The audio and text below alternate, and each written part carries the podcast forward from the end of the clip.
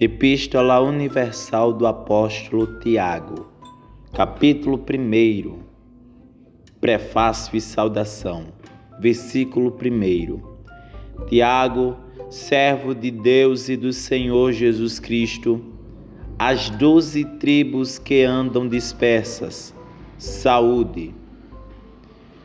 Meus irmãos, tende grande gozo quando cairdes em várias tentações, sabendo que a prova da vossa fé produz a paciência. Tenha, porém, a paciência a sua obra perfeita, para que sejais perfeitos e completos, sem faltar em coisa alguma. E se algum de vós tem falta de sabedoria, peça a Deus, que a todos dá liberalmente e não o lança em rosto, e ser-lhe-á dada.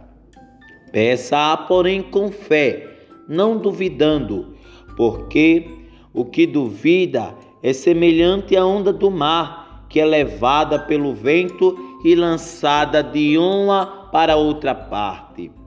Não pense tal homem que receberá do Senhor alguma coisa. O homem de coração dobre é inconstante em todos os seus caminhos, mas glorie-se o irmão abatido na sua exaltação, e o rico em seu abatimento, porque ele passará como a flor da erva. Porque sai o sol com ardor, e a erva seca, e a sua flor cai, e a formosa aparência do seu aspecto perece. Assim se murchará também o rico em seus caminhos. Bem-aventurado o varão que sofre a tentação, porque, quando for provado, receberá a coroa da vida, a qual o Senhor tem prometido aos que o amam. Ninguém sendo tentado diga: de Deus sou tentado, porque Deus não pode ser tentado pelo mal e a ninguém tenta, mas cada um é tentado quando atraído e engodado pela sua própria concupiscência. Depois, havendo a concupiscência concebido, dá à luz o pecado, e o pecado, sendo consumado, gera a morte. Não erreis, meus amados irmãos, toda boa dádiva e todo dom perfeito vem do alto, descendo do Pai das luzes, em quem não há mudança nem sombra de variação. Segundo a sua vontade, ele nos gerou pela palavra da verdade, para que fôssemos como primícias das suas criaturas.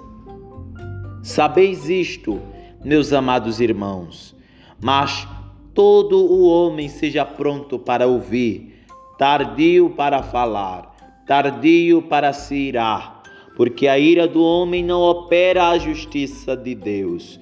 Pelo que, rejeitando toda imundícia e acúmulo de malícia, recebei com mansidão a palavra em vós enxertada, a qual pode salvar a vossa alma. E sede cumpridores da palavra, e não somente ouvintes, enganando-vos com falsos discursos.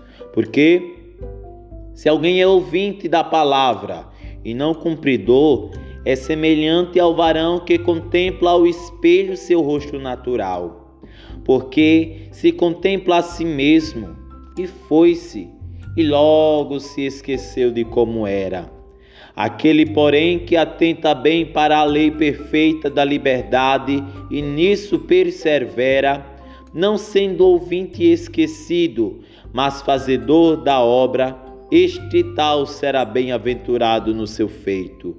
Se alguém entre vós cuida ser religioso e não refreia a sua língua, antes engana o seu coração. A religião desse é vã.